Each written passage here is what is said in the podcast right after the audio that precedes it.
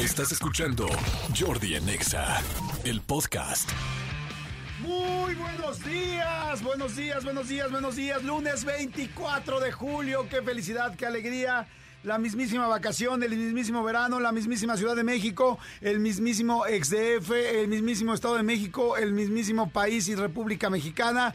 Qué felicidad estar transmitiendo completamente en vivo para todos ustedes y espero que la pasen muy bien, que estén muy contentos, que estén muy felices, que le estén pasando padre y si andan medio apachurradas, medio apachurrados, medio tristones, tristonas, bajoneados, no pasa nada. Aquí nos vamos a ocupar de meterles un gato hidráulico. O sea, esto sería horrible. No de meterles un gato hidráulico. De, o sea, bueno, sí, de ocupar un gato hidráulico si es necesario para levantarles el ánimo. No, para que se alivianen para que se alivianen, para que se la pasen bien, tal, ya. Y este, pues todos tenemos de repente malos días, todos tenemos de repente días complicados. Bueno, vamos a intentar de que aquí se distraigan un rato, se la pasen bien. Y los que están de buenas, pues se van a poner todavía mejores. Los que están de malas se van a poner de buenas. A ver, es como, los que están de malas se van a poner de buenas. Y los que están de buenas se van a poner de mejores. Mira qué bonito salió. Así es que bueno, les mando saludos absolutamente a todos y gracias, gracias, gracias por escuchar este H programa y gracias a MBS Radio que siempre está pendiente y que nos ha prestado los micrófonos ya por bastantes años y que esperemos seguirlos pudiendo utilizar para poder llegar a todos ustedes. Saludos a la gente de Córdoba, Veracruz, a la gente de Nogales, Sonora, a la gente de Poza Rica, Veracruz, a la gente de Zamora, Michoacán, de Acámbaro, de Ayámbaro, de Comitán, de Celaya, Guanajuato. Ay, espero que estén mejor la gente de Celaya, que de repente ya se puso muy duro el asunto de la seguridad. La gente de Tuxtepec, de San Luis Potosí. La gente de San Luis Potosí del 102.1 nos escucha muchísima gente, de Coatzacoalcos también. La gente de Monterrey, de Guadalajara, de Mérida, de Tijuana, la gente de Tlaxcala, toda la gente de Toluca, toda la gente de Puebla. Hay muchísima gente que nos escucha de Puebla. Este, les mando saludos a la gente de Chihuahua, por supuesto, a la gente de Durango. Este, hay un chorro de gente. Bueno, prácticamente toda la República Mexicana nos escucha y eso agradezco mucho a toda la gente de Nayarit, de Rivera Nayarit y este Cancún, hay mucha gente también, qué bello, qué, bello es Cancún. Este, fíjense que eh, para arrancar esta semana, fíjense nada más todas las cosas bellas que tenemos cerca los mexicanos, o sea, la gente que vivimos en nuestro país. Porque digo, lo más lejos que te puede quedar es de punta a punta, este, de Tijuana a qué será lo último, pues sí, a Quintana Roo, ¿no? Pero este, pero fíjense, ¿qué tenemos? Tenemos unas montañas increíbles. Tenemos unos, unas playas fantásticas, preciosas, unas más lindas que otras, definitivamente. Es mucho más bonito el mar del Caribe que el mar, por ejemplo, de, del Golfo de México, eh, definitivamente. No, o inclusive también el bueno, también el del Atlántico es muy lindo, pero este, pero sí, bueno, el, Caribe mexicano es una locura, es precioso. Tenemos eh, muchas ciudades con tradiciones, tenemos muchísimos pueblos mágicos. Es que ahora que vienen vacaciones, piensen en todas las opciones que tenemos cercanas y, a buen precio, ¿no? Ya les dije, playas, porque además hay muchas playas que no están tan desarrolladas o que no son tan turísticas y que son más, este, más, más baratas. Mi querido eh, Serpentario, ¿podrían sacarme una lista de las playas o pasarme en una compu eh, de las playas vírgenes, no vírgenes, o más bien no comerciales o no, no turísticas de México? Que seguramente van a ser, pues, por supuesto, las más baratas y que podríamos, y que ahorita se las recomiendo para que vayan. Porque sí, pues bueno, Cancún, Playa del Carmen, este, eh, Tulum, ahora Holbox, pues ya se han vuelto pues mucho más, mucho más caras, ¿no? Acapulco, evidentemente. Aunque bueno, Acapulco hay mucha oferta también porque hay una parte muy, pues este, pues muy popular, mucho más barata, mucho más sencilla para pagar, ¿no? Mucho más fácil de pagar. Pero bueno, el asunto es que hay tantas cosas en México, pero tantas cosas y lugares a los que pueden ir que está fantástico que tengan la, opción y que pensemos y nos acordemos las pirámides, ándale, todos los centros este, ceremoniales, todas las, las em, ruinas arqueológicas, hay lugares preciosos y estados preciosos como Oaxaca, como Tabasco, como este, Chiapas, por supuesto, que es una locura. Este, en fin, hay muchas cosas lindísimas que podemos este, hacer. Y ya es lunes, señores, a trabajar, a echarle ganas, a ya estudiar, ya casi no. Mira, aquí está. Gracias. 14 playas de México desconocidas y originales. Ok, a ver, ahí les va, ahí les va, ahí les va. Uno, Playa El Requesón. Mira, en Baja California. En Baja California Sur. Dice, nada más que arena, un cielo sin nubes, el contorno del desierto y un mar cuyos tonos se degradan de turquesa al verde. Es lo que verás al llegar al Requesón. Esa es una de las playas desconocidas de México que forma parte de la bahía de la Concepción. A ver, vayan apuntando. Playa El Requesón. Seguramente si ponen este, en, Google, playa, Hotel Playa El Requesón, van a encontrar varios hoteles. A ver, vamos a hacer el ejercicio. Pon Hotel Playa El Requesón, por favor, mi querida Juana. Y este, mira, si puede venir Juana aquí con su teléfono. y, este, y a ver cuánto cuesta un, un cuarto de hotel en Playa del Requesón. Luego, otra, tengo eh, dos, el Himalaya en Sonora. El contraste entre la aridez del desierto y la exuberancia marina definen a las playas de Sonora, predilectas, eh, predilectas entre quienes disfrutan los deportes acuáticos y la pesca. Si lo que buscas es intimidad, sal de la populosa Guaymas con dirección Hermosillo y a la altura del desvío de los arrecifes, ahí vas a encontrar el Himalaya de Sonora. Pero a ver, ponle porfa, mi querida Juanita, que significa familia, ponle eh, hoteles, playa, el requesón. Y, dime más o menos qué hay, porfa. Eso por un lado. Eh, luego, por otro lado, eh, Bahía de Santa María en Sinaloa. Tengo aquí otra que es Playa Majagüitas en Jalisco. He oído de, de Majagual, pero no había escuchado de Majagüitas en Jalisco. Fíjense, es que hay un chorro. Playa Lidbú en Nayarit. Y Piedra de Tlacoyunque en Guerrero. Tampoco la conozco. A ver, dice Piedra de Tlacoyunque, Guerrero. Son 29 hectáreas las que conforman el área protegida donde se incrusta esta playa, casi a medio camino entre Acapulco y Cihuatanejo. El principal atractivo de Piedra de Tlacoyunque es justamente un risco de 35 metros de altura en la orilla del mar. Ok. ¿Ya tenemos hoteles, mi querida Ana? Ya. A ver, ¿cómo, cómo estás, Anita? Buenos días. Muy bien, ¿y ustedes? ¡Es lunes, chiquitina! ¡Es lunes! ¡Vamos con todo! Oye, a ver, ¿qué, este, cuál- ¿en qué playa dijimos? En el que son, que Requesón, ¿no? En Playa El Requesón tenemos un Quality Suites Villa Belja en, Ah, chinga, chinga, chinga, ya se puso esto mamilón. en 1.500 pesos la noche. Oye, ¿y ¿se ve bien? Pues más o o sea, sí. A ver. Bueno, es que para los niveles de la señorita que solo viaja en Europa, pues evidentemente. No manches, ¿cómo más o menos? Yo me imaginaba una choza. Ay, Ah, No el manches. White Chica número uno aquí. Oye, muy, no, está muy bien. Es un hotel hecho y derecho. Más derecho que hecho, o sea, está muy bien. No es un hotel grandote así de 30 pisos. El Champagnat para el hotel cuesta 1.565 la noche. El hotel Este. Piraña o Prainá, 90 918 pesos. Es un hotel, hotel. No, hombre, yo creí que, en serio creí que iba a haber como chocitas. Mira, aquí sí hay una choza. Tulip Inn. El Tulip Inn en Vila Vela, 975 pesos la noche. No manches, está súper Pero bien. ya el está hotel. bien, o sea, para lo que cuesta. No está manches, está bien. precioso. Oigan, neta, está muy bien. A ver, vamos a ver de otra de otra playa. A ver, ponle la de... La de Bahía en Santa Marta, vamos a ver. Pero no dije Santa Marta, ¿o ¿sí? ¿Sí? Santa María, perdón. Santa María. Está en Mazatlán, Sinaloa. ¿Dije Santa María? Sí. Y Bahía, dice, Santa, Bahía Santa María en Sinaloa. mira, el Don Pelayo Pacific Beach. ¡No mames! ¡El Don Pelayo es una fregonería! Pues la neta sí se ve súper bien. Mira, ve, 915 la noche y es como un all inclusive. No, no, pero a ver, estamos hablándoles de que 915 pesos la noche, pero de un hotel, O sea- hotel, hecho y derecho así. así, Edificio, edificios, alberca. alberca gigantesca, tal. No, entonces, a ver, si te cuesta 915 pesos en un hotel como el Don Pelayo, cuando usted llega a Don Pelayo, este, no, pero te digo algo, imagínate cuánto cuesta ya en serio unas chocitas en la playa. O sea, claro que deben de costar pues 400 pesos la noche o 350 pesos la noche. A ver, Incluso el Double Tree, ¿Mm? ahí está en 2160. ¿Hay un double tree? A ver, ponle en los filtros solo una estrella para que podamos llegar a las... Ahí, la mira, chocita. a- ahí, solo una estrella, exactamente. Los de una estrella. Ah, chingua. Se llama Hotel La Casa Madera, el de solo una estrella, en 1375 pesos. No hace sentido porque Sí, no. No, se me hace... Sí, es- es- de hecho se ve bastante boutique, boutiquezón. Oye, el típico comentario del güey que quiere ligarse a alguien como, no te voy a llevar a un hotel de cinco estrellas, te voy a llevar a uno de cinco mil estrellas, y para que las veas al cielo y tal, y dos pinches hamacas, y órale, y la arena. Lo cual está muy rico, pero es como para quedar bien, ¿no? No sé, A yo ver. pienso. No sé, yo pienso. Digo yo. Digo yo. Mm. Hoy es día del tequila, ahorita tenemos que platicar también del tequila.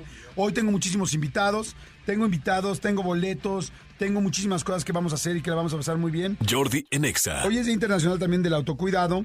Hoy es lunes y lunes ya saben que me encanta porque siempre como que nos podemos organizar. Háganse, les doy un tip. Ahorita les platico de lo del Día del Tequila porque tengo muchas ganas de platicarles algunas cosas interesantes. Pero les doy un tip. El lunes es un gran día para poner tu lista de pendientes. En serio, este, hasta en tu teléfono, la gente que tenemos eh, Apple o bueno, Mac, eh, bueno, más bien iPhone, este, agarras y donde dice notas, en las notas, en la parte de abajo hay una barrita y en una dice listas. Y nada más le pones así, pum, un puntito y te salen tus puntitos verdes, así de cada cosa que muevas te sale con un puntito. Y cuando le picas, ya te pone verde de que ya lo hiciste. Hazte una lista hoy que es lunes y ponte qué pendientes tienes qué cosas tienes que lograr para el lunes, para el martes, para el miércoles, para el jueves, para el viernes, y hazte la lista de toda la semana de lo que te vayas acordando. Y entonces, este, va a ser más fácil que consigas las cosas, porque pues primero estás arrancando la semana, entonces tienes varios días. Dos, hazte el fiel compromiso de acabar antes del viernes, antes de que termine el viernes, todas tus, eh, tu lista que estén todos en verde.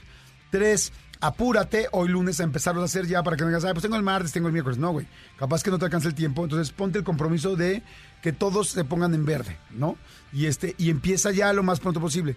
Es impresionante cuando te organizas y cuando ves las cosas por escrito, cómo inmediatamente empiezas a hacerlas y a realizarlas, porque a la gente tenemos una como compulsión cerebral en la cual nos gusta palomear, nos gusta sentir que ya hicimos tal cosa y, te da cierta satisfacción eh, palomear y saber que vas avanzando. Entonces, ahora, si no tienen en su teléfono algo como lo que acabo de mencionar, no tienes que tener un teléfono, agarras una hojita, agarras una libreta, escribes las cosas y vas tachando las que vas haciendo, pero en serio, háganlo, funciona mucho. Y si todavía quieren que les vaya mejor, pues pónganselo en un lugar muy visible, en su cocina, en el refri, pónganlo en su escritorio, tal. Y si todavía quieren que les vaya mejor, les cuento algo que yo hago. En mi espejo, en mi baño, en el espejo, compré de esos plumones que se borran en los espejos y en los vidrios.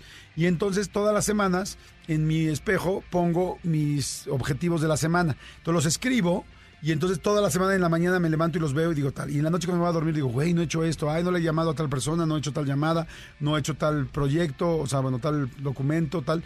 Y entonces mi objetivo es que para el viernes que llegue ya tenga todos tachados. No saben cómo funciona lo del espejo del baño. Y además se ve padre, te ves con, pues llama la atención, cambias un poquito tu casa, está padre, se lo recomiendo. Pero bueno, tengo tiempo, mi querido Cristian, para hablar del tequila o vamos a corte y después, órale. Vamos a ir a corte rápidamente y este después eh, les voy a platicar un poco de hoy es Día Internacional del Tequila. También les voy a decir ahorita quién viene al programa. Este, también todos los boletos y regalos que tengo para hoy. Acuérdense lo que les he estado diciendo, por favor. No compren boletos eh, piratas. Ya ven que ahora con todos estos nuevos conciertos que hay, la gente empieza, como son las ventas digitales y las, los previos por vía computadora, más que por llamada y así. Este, hay muchos hackers que están hackeando las listas, eh, bueno, más bien, perdón, em, Ticketmaster y todas estas em, pues empresas que venden boletos y en qué, a qué me refiero que las hackean, que se forman antes que tú y que de repente tú vas a entrar y ya hay 20 mil o 60 mil personas formadas antes que tú, entonces luego te los revenden por Facebook, te los revenden por Instagram, te los revenden los códigos para poder entrar y comprar. Entonces, por favor, no lo hagan, o sea, no, no se los compren porque si se los compran vamos a generar un nuevo, una nueva forma de que nos roben y de que le roben también al artista y que le roben también a Ticketmaster y a todas las boleteras. Entonces, no lo hagan. Oigan, pero bueno, vámonos rápido a música. Ya vamos con música de la programación. Es 24 de julio, es lunes y vamos con todo. Así es que vámonos. Adelante, mi querido Elías. Jordi Enexa. Ok esto es Jordi Nexa, yo soy Jordi Rosado, ustedes están escuchando la radio y eso me encanta, así la escuchen por cualquier medio distinto. Hay gente que la sigue escuchando en la radio, hay gente que la sigue escuchando, que la escucha ahora en su teléfono, hay gente que la escucha en su tablet, hay gente que la escucha en su compu, hay gente que la escucha en su tele, hay gente que la escucha en su sistema inteligente en la casa, en su Alexa o como se llama en cualquiera de esos estos sistemas inteligentes. imagínense nada más cómo ha crecido la radio que ahora nos pueden escuchar en tantos lugares. Ah, bueno, hay gente que lo escucha en podcast hay mucha gente que lo escucha en podcast y que no este y que no necesariamente nos está escuchando en vivo, sino que decidió escucharnos después. Igual están en la madrugada, igual ustedes están escuchando esto este, en la, a la mañana del otro día, o en otro país, o muy lejos, en fin, ¿no? Pero bueno, el asunto es que, este, ah, les iba a decir, del Día Internacional del Tequila. Fíjense que hoy es Día Internacional del Tequila. Este, el 24 de julio se celebra el Día Internacional del Tequila que bueno, pues ustedes saben, es una bebida con el sello mexicano más mexicano del mundo. De hecho, es la bebida mexicana que más se vende en todo el mundo. Es una de las bebidas que más eh, se consumen en todo el mundo. Y este, y no sé, hay un tequilita acompañado con sal y con limón. A mí me gusta mucho con sangrita Yo lo pido en banderita. Hay gente que luego no sabe cómo se pide en banderita. Hay muchas formas de tomar el tequila. Pero yo que me tomo el tequila derecho lo pido con bandera. Y ya saben que te traen un caballito de limón, en medio el de tequila y después a la derecha la, de la sangrita. Y pues te los vas tomando así. Tantito limón y sal, tantito tequila y luego muy rico se queda el sabor con la sangrita. Pero bueno, el asunto es que es día del tequila. Y esto fue porque este... Em, no sé si alguna vez han tenido la ocasión de probar esta, eh, el tequila. Eh, atonté, me atonté, perdón, discúlpenme.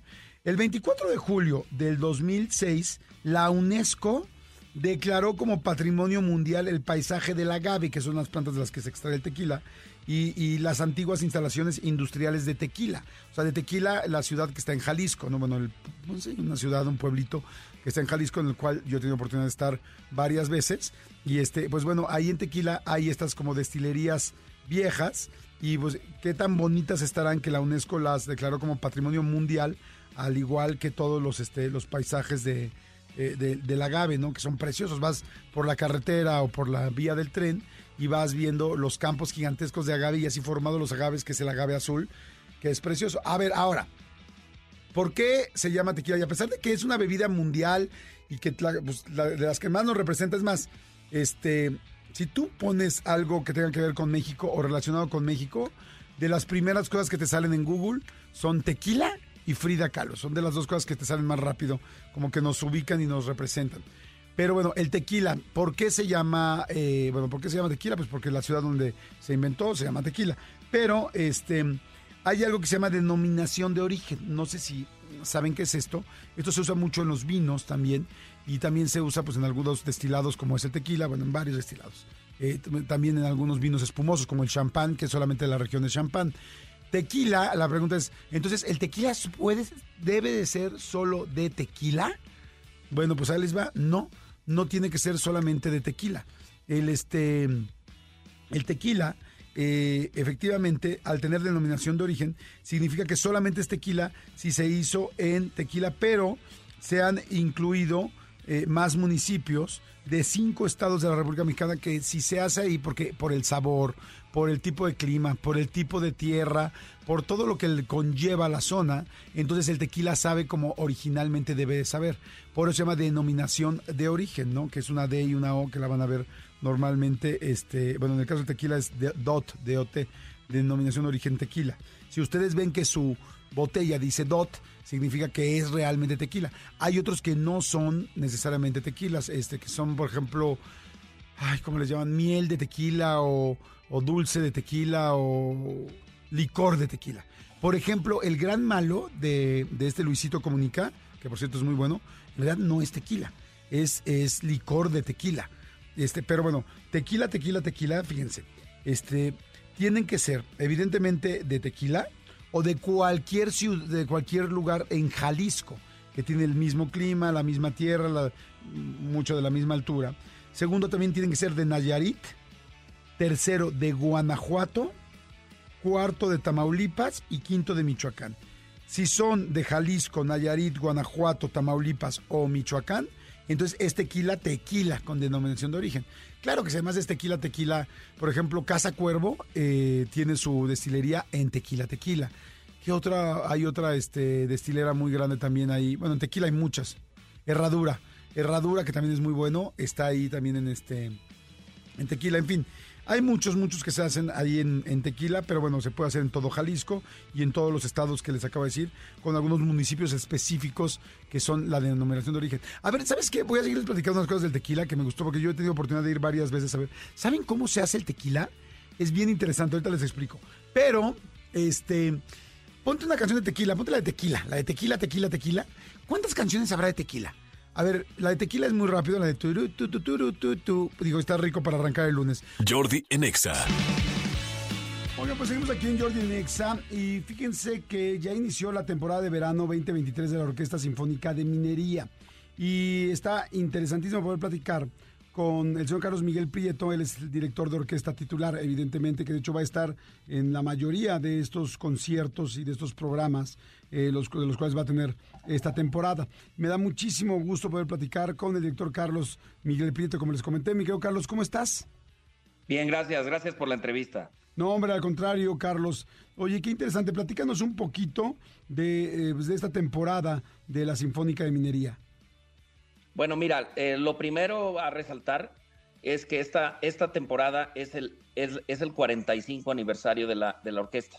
La orquesta fue creada por un grupo de exalumnos de la UNAM, especialmente de, de la Facultad de Ingeniería. Por eso se llama minería, porque la Facultad de Ingeniería estaba en el Palacio de Minería, en el centro de la ciudad, ahí cerca de Bellas Artes. Y es una organización eh, de la sociedad civil que desde su inicio, hace 45 años, pues se ha distinguido por tener una orquesta pues, de primer nivel mundial con músicos alrededor del mundo y de tener las temporadas durante el verano, todo julio y todo, todo agosto. Es decir, es, es, ya tiene una tradición de tocar todos los sábados del verano a las 8 de la noche en la sala Nesa y los domingos a mediodía. Y bueno, pues yo he estado ya casi 20 años con la orquesta y este año estamos festejando el 45 aniversario. Y entonces quiero invitar a todo tu público y invitarlos a todos ustedes a, que cualquier, cualquier sábado del, verano a las 8 de la noche vengan a, la sala Nesa y cualquier domingo a mediodía. La verdad es que siempre se ha distinguido esta orquesta por tener eh, músicos de primer nivel, por tener una, una, atmósfera de trabajo increíble, por ser unos músicos súper entregados. Es una orquesta que toca con una pasión verdaderamente impresionante.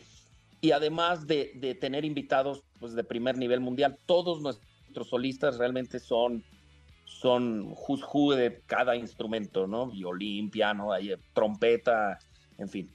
Y eh, pues eh, nos quedan varios conciertos de esta temporada y, yo, a mí no me gusta recomendar un concierto porque entonces le, puedo decir a alguien, vengan a este y no a, es, no a este otro. Todos los conciertos están pensados para ser igualmente atractivos para, para el conocedor o para quien viene por primera vez. O sea, yo, yo tengo clarísimo que para mucha gente hay, la, hay el estereotipo que la música clásica es para gente que sabe o para gente que tiene que vestirse de alguna manera y todos esos estereotipos eh, son falsos.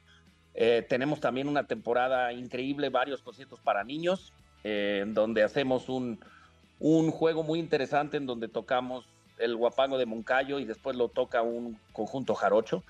y eso funcionó muy bien. Y, y, en la página de la orquesta ahí ven todo. Tenemos ensayos abiertos, y bueno, es una, es una verdaderamente una gran, gran institución eh, que este año festeja sus 45 años. También festejamos pues a, los fundadores, que todavía muchos de ellos están entre nosotros. Es, gente muy, muy conocida en México, es gente muy importante en México. Y pues es una orquesta que está en un excelentísimo momento y que no depende de ningún rubro, de ningún presupuesto, de ningún lugar, ¿no? Entonces eso nos da una flexibilidad y también una oportunidad de hacer las cosas con enorme calidad. Oye, me, encanta, eh, mi querido Carlos, cómo estás eh, comentando todo esto y algo que me pareció muy interesante, porque si bien la temporada ya empezó, todavía hay muchísimas oportunidades, de hecho estamos antes de que, eh, antes de la mitad, o prácticamente en la mitad, para que puedan ver todo lo que sigue. Pero me gustó mucho lo que dijiste, Carlos, acerca de que hay mucha gente que le puede tener, pues no sé si respeto, miedo o o no cercanía con lo que es una orquesta sinfónica, no saber exactamente lo que va a haber o que tiene que saber mucho o que va a costar mucho, cuando creo que es completamente todo lo contrario. ¿Qué le podrías decir a una persona que nunca ha visto a una, eh, sí, una presentación de una orquesta sinfónica, un programa, un concierto de una orquesta sinfónica? ¿Qué es lo que va a ver? Alguien que jamás en la vida ha ido, pero que, pues evidentemente como cualquier persona tiene la sensibilidad de poder disfrutar algo como esto. Mira, yo, yo le diría a esa persona tres cosas. Primero, lo, primero invitaría a esa persona, eh, y si, si pues yo a veces me encuentro gente que me dice eso, como diciendo, no, eso no es para mí, pues yo, ahí está el boleto, y le diría primero que no se tiene que saber nada para disfrutar una obra musical, igual que no sabes nada de la cámara que tomó una película y te gusta la película, ni sabes que si la filmaron con ruedas o con la cámara X, Y, Z, no, cuando hay una buena película ni te importa nada de eso, ni, ni tienes que saberlo, igual es la música. La segunda cosa que yo diría es que no es para nada inaccesible, sino todo lo contrario. Opino Yo lo llevo toda mi vida experimentando esto, que gente que va a un concierto le cambia la vida, sobre todo gente joven, y encuentra una afición, una afición que además puede relacionar con otras aficiones, que, puedes, que pueden ser también de música popular, o sea, la música, yo, yo repito mucho lo que decía Duke Ellington, que cuando le preguntaban que si su música era popular o clásica, él decía, solamente hay dos tipos de música, la buena y toda la demás, ¿no? Entonces, en una orquesta interactuamos con todo tipo de músicos, de hecho, varios de los solistas de esta temporada son músicos que puede uno llamar crossover, que tocan jazz, que tocan música latina, eh, y, y todo eso cabe en un concierto. Eh, eso es lo segundo que le diría. Sobre la vestimenta, lo, lo- lo siguiente que le diría es nada más que hay que llevar puesto algo. ¿sí? Es decir, no, no, no Me hay encanta. ¿sí? Y sobre el costo, eh, le puedo decir que cualquier concierto de cualquier figura pública, que, digamos, concierto, digamos, tipo en el auditorio, cualquiera de esos conciertos, un boleto es más que un par de boletos o que un par de abonos a toda nuestra temporada. Es decir, nosotros subsidiamos el precio de los boletos a un punto eh, enorme, ¿no? Es decir, para un estudiante, para un joven. Mira, yo siempre digo, quien se atreve a sacar cualquier credencial, ahí está el 50% de descuento. Entonces, no hay excusa financiera, no hay excusa de vestimenta, pero también hay que quitarse la, excusa de decir, no, eso no es para mí porque yo no crecí con eso. Yo te debo decir que tanto los músicos de la orquesta como el público muchas veces tampoco creció con eso y descubrieron toda una vida de, genios, porque Beethoven era un genio, Mozart era un genio, Stravinsky era un genio, eh, y que eso ha sido un pasaporte a conocer otras cosas. Y que además es un, para los padres de familia, que es mi caso, eh, manda los mejores mensajes posibles. Es decir, son 100 personas, esta semana tenemos 130 en el escenario, ju- juntos para hacer algo bien juntos. O sea, es una, una, una, una cosa que educacionalmente también lanza un buen mensaje. Entonces, por donde le veas, conviene. La sala Nesa está en un lugar precioso Precioso. y además es fácil de llegar, eh, hay que estacionar temprano nada más, pero pues de, natu- de naturaleza es un lugar increíble y pues nos pasamos tanto tiempo eh, quejándonos de cosas que no pasan bien, que no, no suceden bien en nuestro país, que a veces se nos olvida disfrutar de cosas que como minería, que tiene una tradición y que tiene una excelencia impresionante.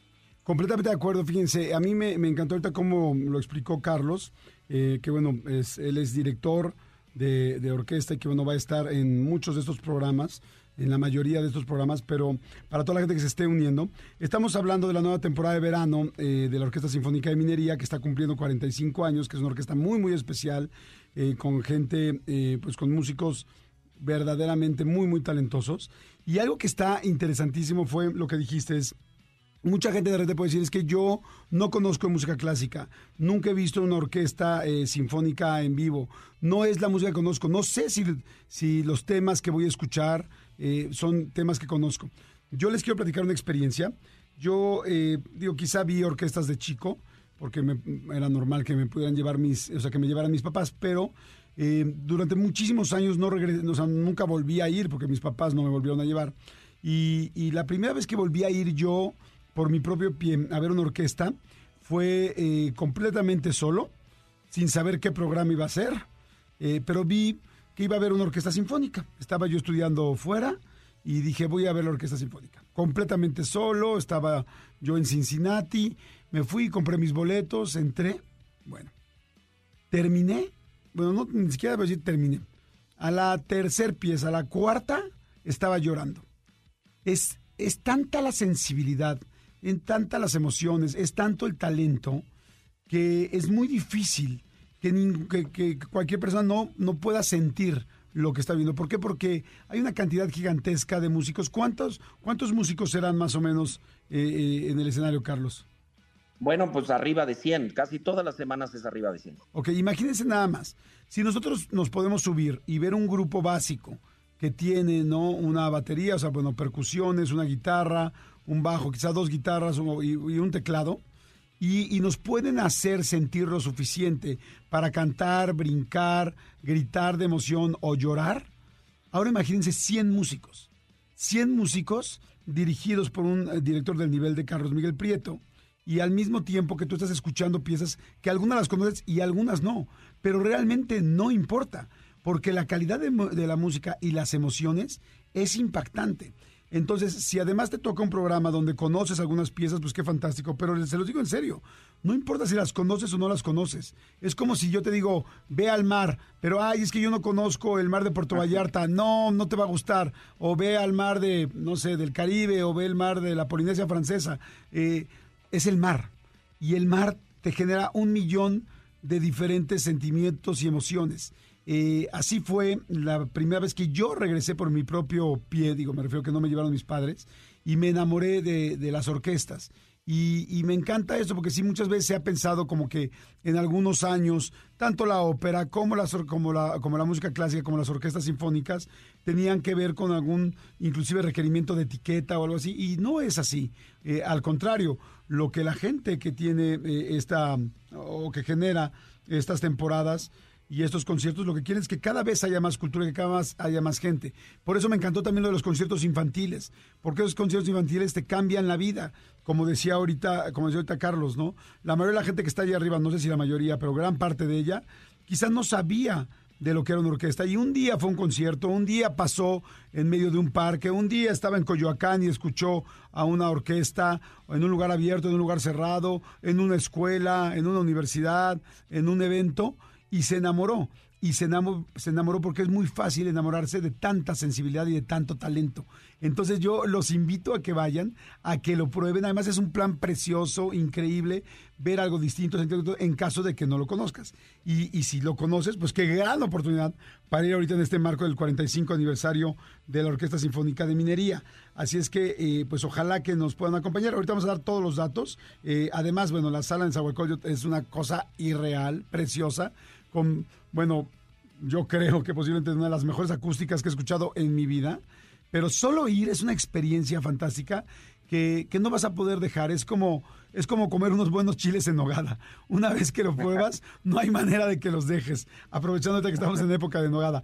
Pero, este, eh, eh, Carlos, eh, ¿quién, ¿qué tipo de programas va a haber? ¿En cuáles vas a estar tú? Y, este, digo, sé que cualquiera va a ser muy bueno, pero platica más o menos qué, tipo de obras o qué autores vamos a escuchar. O sea, quedan una, queda una, un programa increíble que tiene una sinfonía de Haydn, eh, un, el concierto de violín de Tchaikovsky, que es una obra increíble, de veras impactante, pero con uno de los grandes violinistas de hoy. Ese concierto va a ser dirigido por Iván López Reynoso. Después viene un violinista, uno de los mejores violinistas del mundo, a tocar el concierto de Mendelssohn. Eh, y después vamos a hacer eh, un concierto de Beethoven de piano, también una maravilla. Después viene un trompetista que se llama Pacho Flores, que es un trompetista que tanto toca jazz como música clásica, como salsa, y pues vamos a hacer un concierto que combina los tres.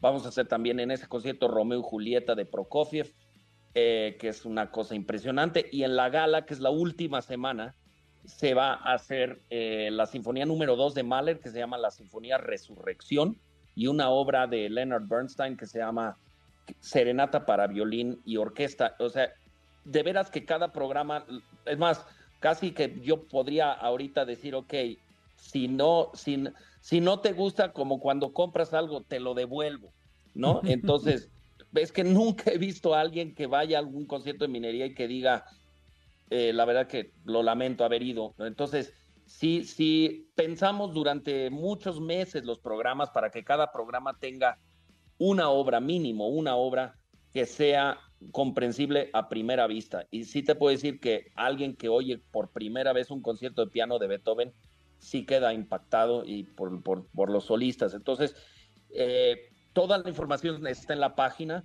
También hay ensayos abiertos, es decir, los, los últimos ensayos de cada semana están abiertos gratis al público. Em, en fin, eh, o sea, pero para que veas un poco la importancia de la orquesta, pues la orquesta ha sido invitada en octubre, vamos de gira por Estados Unidos, eh, por varias ciudades de Estados Unidos, y el año próximo vamos a estar en el festival de Bravo Vale, que es un- uno de los festivales más importantes, eh, en- junto con la Orquesta de Nueva York y la Orquesta de Filadelfia. Eh, y, y bueno, pues realmente sí invito a la gente. Mira, tenemos mucho público cautivo, entonces no es que yo esté desesperado por vender más boletos, sino que mi, mi misión es un poco como de decir, ok, lo que dijiste antes, que me encantó como lo dijiste, o sea, de, de- de- que la gente se quite los prejuicios. Si tú tuviste ese tipo de experiencia, la verdad es que todos, yo tuve la misma, este, y, y, eh, te, te cambia la vida y además es que nunca, nunca sabes qué sensaciones te puede dar un concierto en vivo. Eh, y, y- igual, eh, pero igual lo digo con música popular, es, es diferente oír a una persona, un grupo, un cantante en vivo que oírlo por 45 veces en la misma este, versión. O sea, eh, eh, eh, te cambia mucho. Un día puede ser diferente, un día puede pasar algo que no sabes. Eh, entonces sí es, es, eh, es muy bonito para mí cuando viene gente que me dice, fui por primera vez y la verdad es que me, me gustó mucho. También está bien que no te guste, o sea, lo que no está bien es no probar, o sea, no, no, no darle chance a esto que es realmente de primer nivel. Completamente de acuerdo. Bueno, pues no se pierdan entonces este pues estos todavía este mes hasta el 27 de agosto, bueno, más allá del mes para que puedan ir a esta temporada. Dijiste que es los sábados a la en la noche, ¿a qué hora? Los sábados a las 8 ¿Ok? y los domingos a mediodía. Los domingos es la función eh, es, es para niños o no necesariamente. no, no, los conciertos para niños van a ser dos sábados de agosto a las 11 de la mañana. Ok, perfecto. Y que entren a la página. ¿Cuál es la página eh, de la orquesta o, o de la temporada? Este, la página de la Orquesta de Minería eh, es que curioso porque no me la sé de memoria y no sabes la cantidad de veces eh, eh, este, que me pasa eso. Muchas veces cuando estaba en Sinfónica Nacional me entrevistaba Jacobo y me decía, ¿cuánto cuestan los boletos? Y yo siempre le decía, mira Jacobo, como yo ni los compro ni los vendo, no lo sé, pero ya investigué y es minería.org.mx. Perfecto, entonces Minería. Minería.org.mx. Para y, que y además hay una cosa en esa página, que hay la transmisión, o sea, para cualquiera que se, que, se registre como amigo de, la Orquesta de Minería, puede tener acceso durante ilimitado eh, acceso a conciertos pasados eh, que puedes hacer en streaming eh, en tu casa, ¿no? Entonces, la verdad es que eso, eso es algo que hacemos. otras orquestas cobran por eso, nosotros no, pero, o sea, para cualquiera que, que- tenga el interés, pues hay conciertos pasados ahí que se pueden ver online. Fantástico. Bueno, pues aprovechen, aprovechen esta temporada de verano de la Orquesta Sinfónica de Minería. Gracias, eh, Carlos Miguel Prieto, director de orquesta, eh, pues bueno, evidentemente titular de esta, de esta Orquesta Sinfónica. Y bueno, te agradezco muchísimo, Carlos. Mucho gusto poder platicar contigo. Y vayan, vayan, vayan y compren sus boletos y disfrútenlo. mucho. Y que luego nos escriban, sobre todo la gente que nunca había ido, porque la gente que ya sabe lo que es, ya sabe que es oro. Pero la gente que va a llegar a descubrirlo, va a ser fantástico poderlos escuchar. Muchas gracias, Carlos. Órale. Gracias a ti. Que estés bien, Un cuídate, abrazo. bye. Jordi en Exa. Seguimos aquí en Jordi en Exa y como lo prometimos en estos días de vacaciones, vamos a arrancar con recomendaciones de Hugo Corona para poder ver en este verano. ¿Estás de acuerdo, Manolito? Estoy ansioso, no solo de acuerdo, ansioso. Huguito, ¿estás listo? Am- amigos, más que listo para este curso de verano de cine. Perfecto. Vamos a intentar, vamos a intentar que todos los días de una recomendación, no podemos asegurar que lo haga, pero lo vamos a intentar. Amigo, ¿cómo? ¿Se va a ¿Cómo? hacer? Esto es Jordi Nexa, ¿no? Claro, aquí O sea, se logra todo. Pues, pues, como Sí, pues, ¿Podemos bautizarlo como, como el Movie Camp? El Movie Camp. Órale, Me Movie Camp. gusta. Movie Camp. Perfecto. Primera estrella para Oye, Manolo. Movie Camp para todos los esposos que están en Summer Camp. No se hagan güeyes. no se hagan güeyes que no sé. Sí. No soy tonto. ¿no? Supe que sabes. Ok, entonces arrancamos con la recomendación de hoy. Sé libre y habla lo que tú quieras. Adelante. Este es el Movie Cam. En Jordi en Exa. A ver, entonces ya les explicamos cuál es la regla del juego, ¿no? Entonces, básicamente es, vamos a hacer recomendaciones diarias para que ustedes puedan ver en casa con sus hijos o que a lo mejor si van a salir de viaje y la van a descargar, en una de esas, lo que pueden hacer también es bajar esas películas y verlas. Así que el día de hoy vamos a arrancar con esta primera recomendación, perdón, y va a ser una recomendación doble. ¿Por qué? Porque tiene que ver con el director de ambas películas. La primera película eh, se llama Lock, Stock and Two Smoking Barrels o Juegos, Trampas y Dos Pistolas Humeantes. Es la primera película que dirigió Guy Ritchie por ahí de 1996. Eh, es una película independiente, evidentemente, ahorita cuando la vean, la imagen, incluso el ritmo les va a parecer muy extraño, pero es una película que hizo Guy Ritchie cuando apenas tenía 24, 25 años y que fue producida por Matthew Bond. Matthew Bond después se convirtió en director e hizo toda la saga nueva de, de X-Men, ¿no? De First Class, pero bueno, básicamente de ahí salieron. ¿Cuál es la importancia de, esta película de Juegos Trampas y Dos Pistolas Humentes? Número uno, la película es dirigida por Guy Ritchie. Número dos, es protagonizada por Jason Statham, un joven Jason Statham, que si ustedes la ven, la verdad es que eh, pues es un... Sigue igualito, por decirlo de alguna forma, ¿no? Entonces creo que eso es bastante interesante. También está sale Jason Fleming, que también ya hemos visto en películas como X-Men First Class, o que lo hemos visto también eh, en otro tipo de- de cintas de acción. Y uno de los actores es Dexter Fletcher. Dexter Fletcher fue el que se convirtió después en el director de. El segundo director, digamos, de la, de la película de Bohemian Rhapsody para tomar el papel de, de Brian Singer. Y él terminó haciendo, Dexter Fletcher terminó haciendo la película de Elton John. Pero bueno, eh, ¿De qué se trata Lock, Stock and Two Smoking Barrels? Se trata de, es una película en la cual un, cuatro amigos, ¿no? Uno de ellos eh, adolescentes, bueno, no adolescentes, como que más bien jóvenes, uno dentro de los 20 uno de ellos tiene la habilidad de poder ver a través de las reacciones de las personas en los juegos de, cartas, es decir, jugando póker o lo que sea, ¿no? Entonces decide hacer una apuesta con un importante gángster eh, o persona de la mafia de- del barrio donde viven, en la cual él termina perdiendo 100 mil libras. Entonces tienen 48 horas para volver a pagar esas 100 libras y todo lo que sucede a partir de, de estas historias. Entonces es una comedia negra, de, humor negro, digamos, en ese sentido, con cierto, con cierto tipo de, de, de- balazos, de acción y tal. Si ustedes tienen hijos adolescentes y nunca han visto esta película, creo que puede ser una gran recomendación porque le van a poder entrar al cine de Guy Ritchie que después se replicó en Snatch, en Rock and Rolla, en Revolver, Los Caballeros, en todo este tipo de películas. Pero eh, creo que uno de los puntos importantes es ver la evolución de un director y cómo va, cómo es que va trabajando y cómo es que va haciendo diferentes estilos o diferentes tipos de películas. Eh, esta película es, como, como yo les dije, 1996, pero es de 1998, y, e hizo que mucha gente pensara que Guy Ritchie era una especie de Quentin Tarantino por la forma en la que contaba las historias, porque recordemos que Tarantino tenía Pulp Fiction, que estaba partido en ciertos momentos, y eso causaba que evidentemente cualquier tipo de este- estas historias le, le recordara a la gente quién, que, que- que es, que ese tipo de cine existía, ¿no? Entonces, bueno, Lock, Stock and Two Smoking Barrels está en Prime Video. Y la más reciente película del mismo director de Guy Ritchie es una película que se llama The Covenant.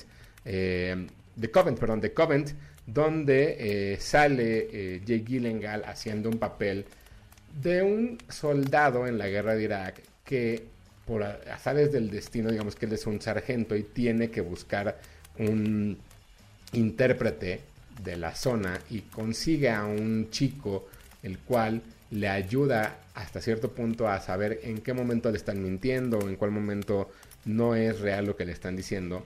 Sufren un ataque en el cual esta persona, este intérprete, lo salva y después desaparece. Esta persona, el personaje de Jake Gyllenhaal, tiene que buscar la forma de ayudarle a salir del país a este intérprete porque sabe que el ejército talibán lo va a buscar hasta que lo tenga que matar.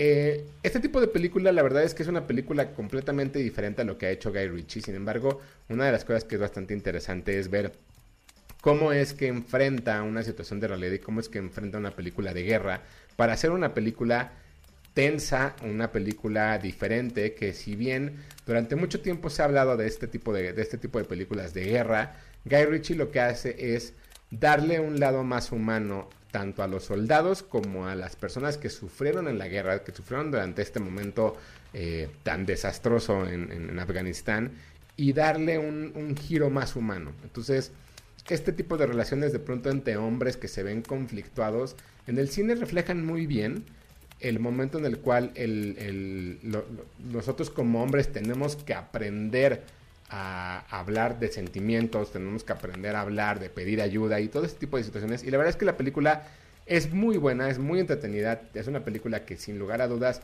te va a mantener tenso, ¿no? En lo que la ves y- y que te va a dejar una lección que al final también creo que es importante, que es esta idea de, sí, somos humanos, más bien, somos enemigos en la guerra, pero también somos humanos. Entonces, ¿cómo es que esa línea tiene que cruzarse o no cruzarse para eso? Entonces, estas son las primeras dos recomendaciones de este de esta nueva sección que va a durar algunos días, así que como ven.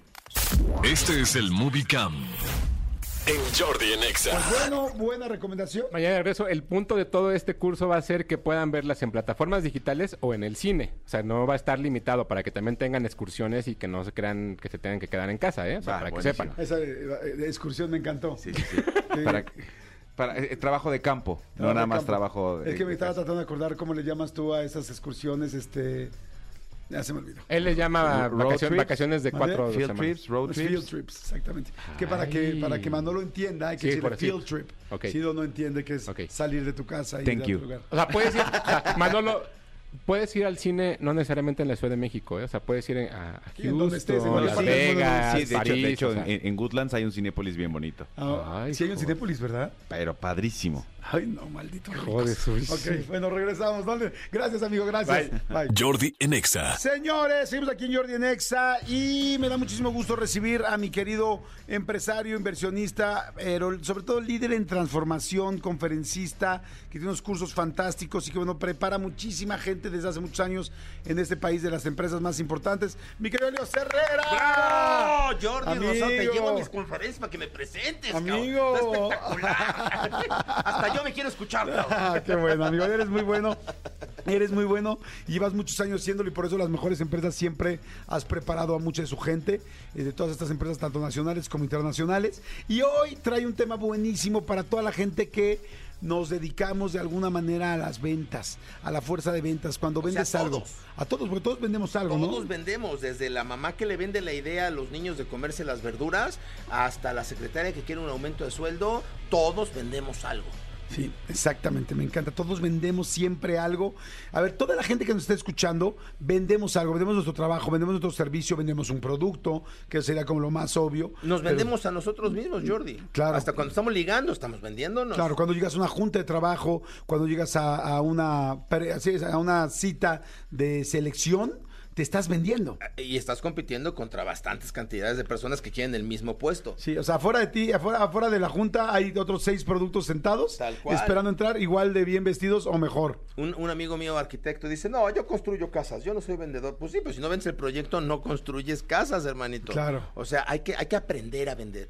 Y el día de hoy, amigos, este, tenemos un, un tema que, híjole, es como para decir, ¡ay, a poco! ¿No? Son las cinco, cinco frases que matan tus ventas y que no te das cuenta. Ay, está buenísimo. Está buenísimo. O sea, cinco cosas que no hacer, cinco frases que no decir. y que continuamente decimos sin darnos cuenta. Porque pensamos que están bien dichas y la verdad es que activan en el cerebro de la otra persona justo lo que no queremos activar. Les cuento el contexto. En las neurociencias, cuando tú y yo tenemos una conversación presencial, Jordi, amigos, las neuronas espejo se pueden conectar hasta un 88% cuando estamos de manera presencial. Cuando logras sentirte cómodo con una persona, es porque conectamos tus neuronas espejo con mis neuronas espejo. Ok. Esa parte emoción, esa parte energía, esa parte empatía es la que nos permite empezar a tener pequeños acuerdos. Ok. Es donde se construye la confianza y entonces, claro, cuando llegó la pandemia y todo el mundo nos empezamos a comunicar por Zoom, está, está espantoso porque la posibilidad de conectar neuronas espejo de manera digital disminuye a menos del 50%. Y cuando la cámara está apagada, no, bueno, ya se cae a cero. O sea, es- entonces, esta, esta, esta forma de llevarme bien se conecta a partir de la percepción del otro. O sea, no es, no es quién soy frente a ti, es quién crees tú que soy frente a ti. Amigos, Jordi, yo te digo, así contestas en chinga, ¿eh? yo te digo, bata blanca, bien peinado, Doctor. Do- eh, dos rasgos. Con Claro. dos rasgos me dijiste que es un doctor. Ahí te va otra vez, ¿eh? Bata blanca, bien peinado, sangre en la bata.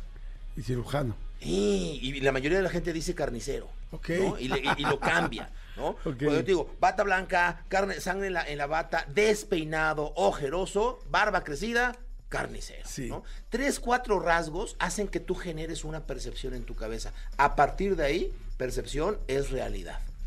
Hay que cuidar lo que decimos y hay que cuidar lo que mostramos, nuestra imagen, pero hoy no vamos a hablar de imagen, y hay que ah, cuidar lo que decimos. Claro. Ahí les van cinco A ver. frases que no puedes permitirte si quieres llevarte bien, si quieres vender bien, si quieres eh, mejorar tu relación con otras personas. ¿ok? Me parece perfecto. A ver, para vender, para mejorar relaciones, para.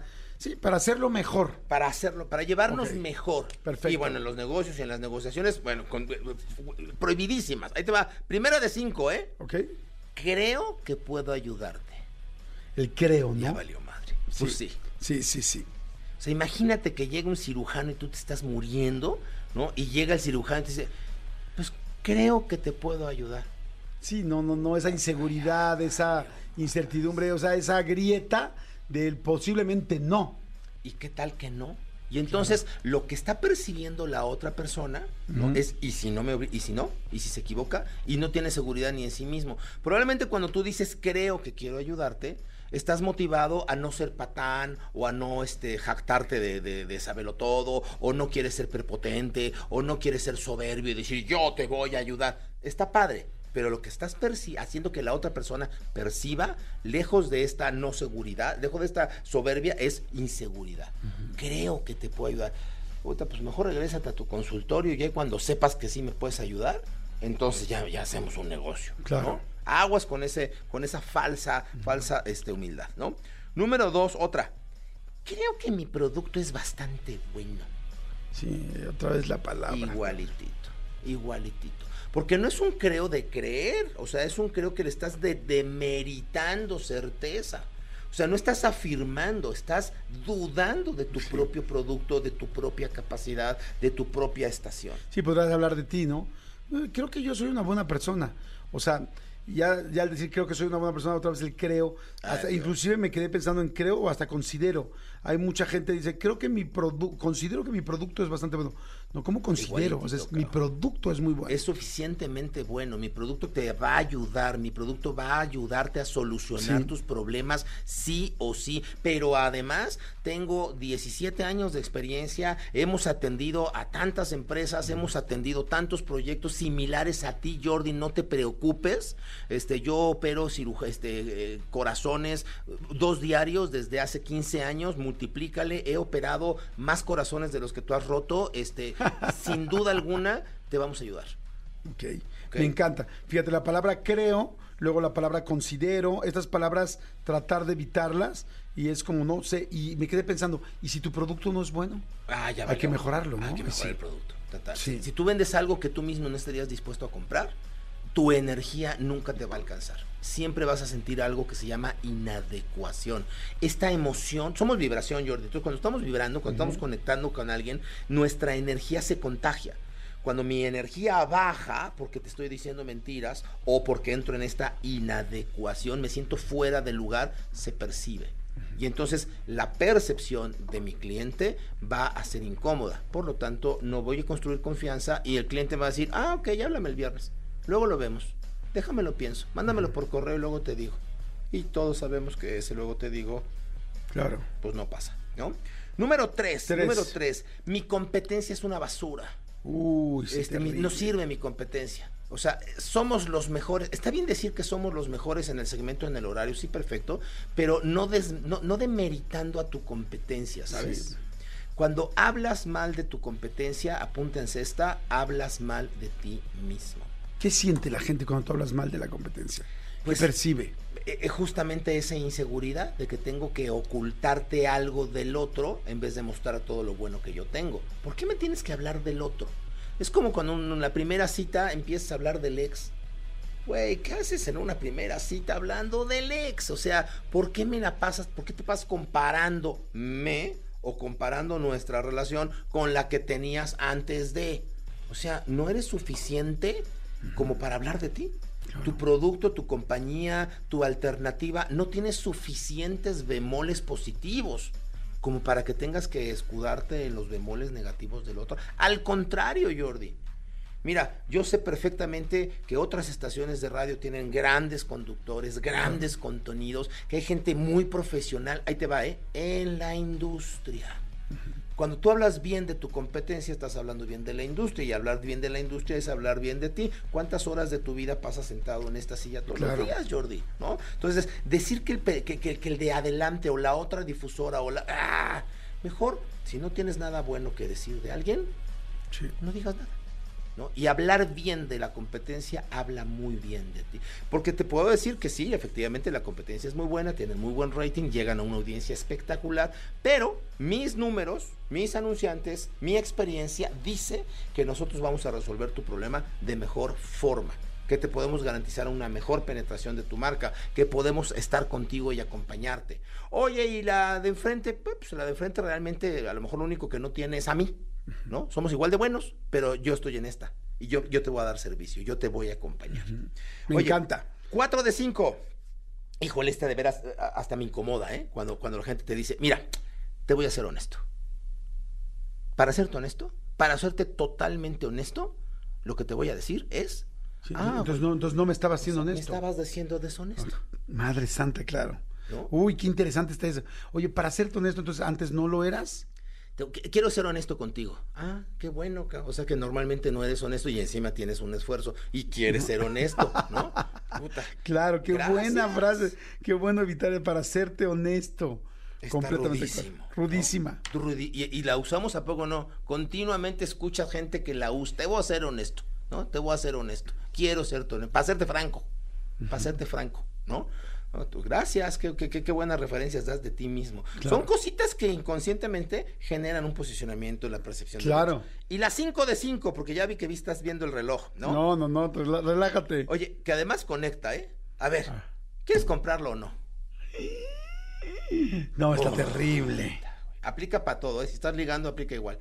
¿Se va a hacer o no se va a hacer? ¿Se va a armar la machaca o no? ¿Vamos a darnos nuestros besos o no? Sí, Ya, ya, ya le dedicamos mucho tiempo. ¿Me vas a besar sí o no? Ay, güey, pues si vas, por, si vas por buen camino, acabas de destruir toda la Claro. percepción. ¿no? Porque estás mostrando más interés en cerrar la venta que en beneficiar a la otra persona. Y la relación se construye sí, solo sí, cuando hay una claridad de un ganar, ganar. Y si realmente estás ahí para construir una relación y para compartir y para, bueno, aplica en ventas o en ligue, ¿no? O sea, si estás ahí para, para conversar, para crear una experiencia que regocije la energía de ambos y que haga crecer a las dos personas, no tendría que urgirte demasiado. Si te va a comprar igual, te va a comprar en cinco minutos, en 10 o en 20, ¿no? Entonces, este, ah, ¿quieres comprar sí o no? Es así Sí, como, no, terrible. De las- los 27 minutos que te estuve dando, güey, este, ya me cansé de sostener una mascarota que no soy, ¿no? Ahora sí que ya me diste hueva. Me quito la máscara, mejor ni me vas a comprar, ¿no? Es lo Tienes que toda la diciendo. razón. Qué fuerte mandar ese mensaje. Qué rudo. Ahí puede ser que estabas a punto de cerrarlo y lo perdiste. Por supuesto. Ahí, se- ahí, ah, pues ¿qué crees? Sí, pero ahora no. ¿Te ha pasado alguna vez que un vendedor llega eh, eh, eh, y, y, eh, es tan, pero tan invasivo que le dices que sí, lo mandas lejos y luego tú buscas a un vendedor de una empresa similar? Sí, Pues sí. Y, y ya te vendió, o sea, el cuate sí te vendió, pero dices, ahora yo voy a ejecutar mi poder de compra y voy a comprar lo que quiero y lo que necesito. En otro no lado, pero, voy a comprar a él. pero no contigo. Así es. Wow, están buenísimas, buenísimas. Este, la verdad, amigo, me, me encantaron. ¿no? Creo que puedo ayudarte. Este, creo que mi producto es bueno. eh, hablar mal de la competencia terrible. Para serte honesto, entonces no lo era antes. eh, ¿Quieres comprarlo o no? Eh, fantástico. Elios Herrera, amigo, me, me fascinó. ¿Dónde te podemos eh, ver con más cursos, con más información, por más contenido para la gente de ventas y de todo tipo de empoderamiento? Porque Sí. me gusta cómo hablas de todo. Hacemos tres verticales en la empresa, Jordi, hace 30 años. Liderazgo, desarrollo humano y ventas. ¿no? Normalmente trabajamos para empresas, eh, tenemos pocos productos o pocos cursos abiertos para, para el B2C, para que las personas se inscriban por su cuenta, pero atendemos, en cambio, a 98% de nuestro tiempo atendemos empresas. Si tu empresa es chica, mediana, grande o muy grande, no importa, eres nuestro target y podemos ayudar a crear liderazgo en tu institución, a mejorar la fuerza de ventas o a conectar a todo el equipo a un alto ideal, a un propósito de vida. ¿Cómo conectarnos? En todos lados estamos, en todas las redes sociales como Helios Herrera. Les recuerdo que Helios se escribe con H y Herrera también. ¿Es Helios-bajo? Helios-Herrera en Instagram y en Facebook es Helios Herrera Oficial. Perfecto. Sigan entonces a Helios. Gracias, amigo. Muchas gracias, como siempre. Jordi en Exa. Pues bueno, se acabó el lunes. Manolito Fernández, ¿eso es buena o mala noticia para ti? Es buena noticia porque ya arrancamos la semana. Quiere decir que si ya estamos en este punto de acabar el lunes, ya arrancamos la semana. Exactamente, me gusta, me gusta la opción. Gracias a todos, que tengan un excelente, excelente día, una excelente eh, tarde de lunes, que la pasen fantástico. Nos escuchamos mañana en punto a las 10. Gracias a toda la gente de la producción, gracias a todo el Serpentario. Y mañana en punto a las 10 eh, nos escuchamos. Así es que gracias, gracias Manolito. Al contrario. redes, por favor. Arroba soy Manolo Fer, ahí los espero. Ok, síganme por favor a mí en Jordi Rosado Oficial en Instagram o Jordi Rosado en Facebook. Y nos escuchamos mañana. Bye. Escúchanos en vivo de lunes a viernes a las 10 de la mañana en Exa FM 104.9.